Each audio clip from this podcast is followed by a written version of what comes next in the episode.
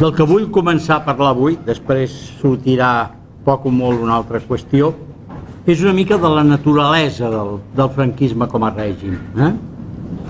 Per començar, hi ha una cosa que em sembla que és absolutament clara, que és que el moviment insurreccional de 1936 no tenia pròpiament un programa quan comença, sinó que un programa, vull dir, eh, un, un conjunt d'idees polítiques que es proposés desenvolupar, sinó que estava definit només per la seva oposició al reformisme republicà i a l'existència mateixa d'un règim democràtic que els dos principals inspiradors del, del moviment, el, el que era més pròpiament inspirador intel·lectual que era Mola, eh, que és el que ha deixat escrits textos més contundents, però si voleu també el mateix Franco, òbviament eh, condemnaven explícitament. El seu, eh, més enllà del propòsit d'establir una dictadura militar, no hi havia res que permetés descobrir eh, la naturalesa política d'aquesta aquest, mena de, de projecte.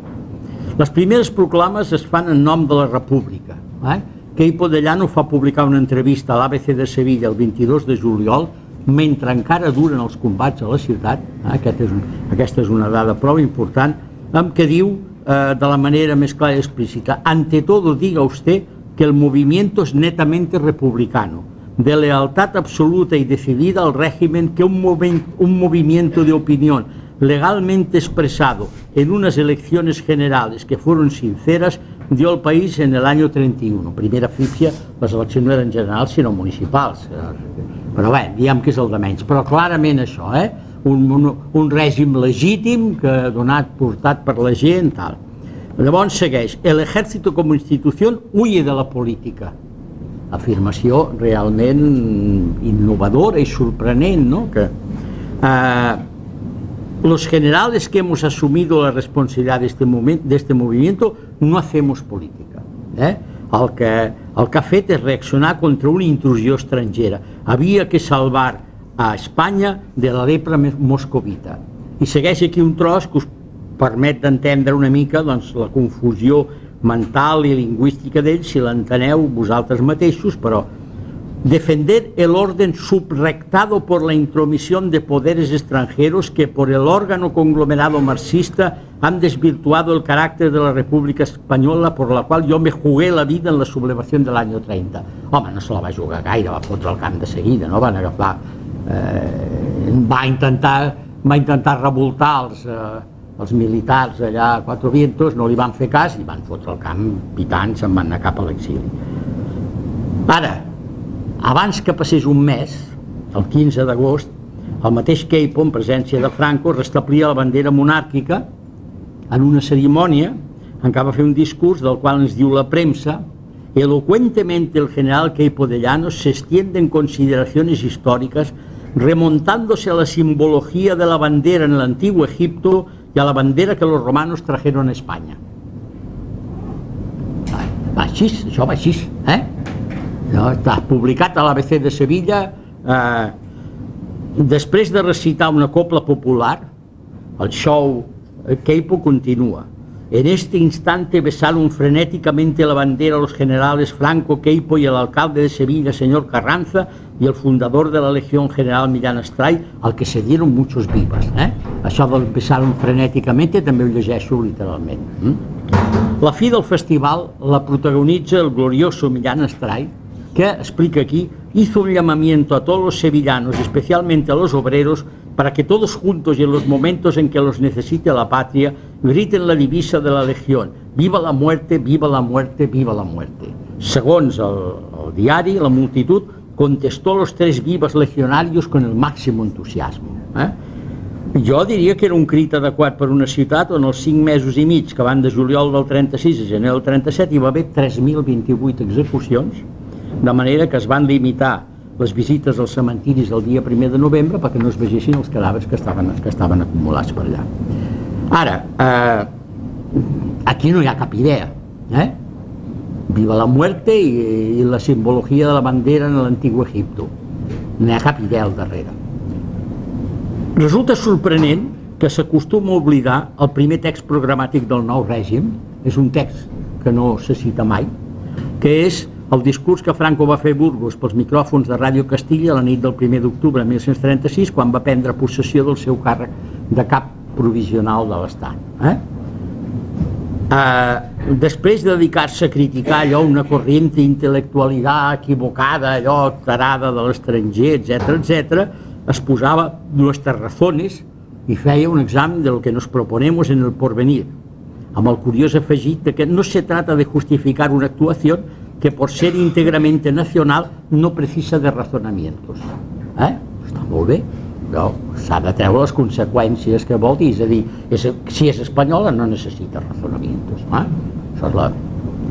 Seguidament venia el programa. España se organiza dentro de un amplio concepto totalitario mediante aquellas instituciones nacionales que aseguren su totalidad, su unidad y continuidad La implantación de los más severos principios de autoridad que implica este movimiento no tiene justificación en el carácter militar, sino la necesidad de un regular funcionamiento de les complejas energies de la pàtria. Algú li devia escriure això, eh? perquè si heu vist alguna vegada els eh, originals manuscrits de Franco, perquè fa falta d'ortografia, té una certa dificultat. De... Llavors venien els principis. La, la peculiaritat de la regió serà respetada en su personalitat. Eh? Eh, desprestigiado el sufragio popular inorgánico, la voluntad nacional se manifestará oportunamente a través de aquellos órganos técnicos y corporaciones que representen de una manera auténtica su ideal y sus necesidades. Se implantará la seguridad del jornal. ¿eh? Uh, coses que, per exemple, el Estado sin ser confessional concordarà con la Iglesia Católica. En l'aspecte agrari, allò, eh, farem sense fer reformes, eh, mirarem pel camp En el orden comercial viviremos en armonía con los demás pueblos, excluyéndose desde luego todo contacto soviético que tan perjudicialmente, perjudicialmente afectaría nuestra civilización i nuestra societat. Res de vendre els taronges perquè eh, podrien contagiar-se. Deixant a banda la penosa sintaxi, l'essència del discurs és l'afirmació d'un règim d'autoritat i jerarquia de la pàtria que nega el sufragi directe, tota la resta retòrica no sempre intel·ligible, per exemple, com quan diu el capitalisme s'encauzarà i no se regirà com a classe aparte. Y después el trabajo tendrá una garantía absoluta evitando que sea servidumbre del capitalismo y se organice como clase. Eh? Mm, per ara, com veieu, aquí no hi ha gran cosa més que, que la justificació d'un cop militar. Hi ha un fet eh, interessant respecte de l'eliminació posterior deliberada d'alguns textos de Franco, incluït aquest. Eh? A diferència de Mussolini, de Stalin o de dictadors tropicals com Trujillo, però de manera semblant a Hitler, Franco no ha publicat mai, no ja les seves obres completes, sinó ni tan sols els seus discursos complets. Eh? Es publicaven eh, paraules del caudillo d'any en any en tant, però no hi ha hagut mai, no trobareu mai una compilació. La, la més extensa i ambiciosa és Pensamiento Político de Franco, dos volums publicats molt poc després de la seva mort que els editors ens asseguren que ell mateix va revisar personalment i que contenen un total de 1.434 textos, no són discursos sencers, són trossos, i van barrejats per, per matèries, etc etc, eh?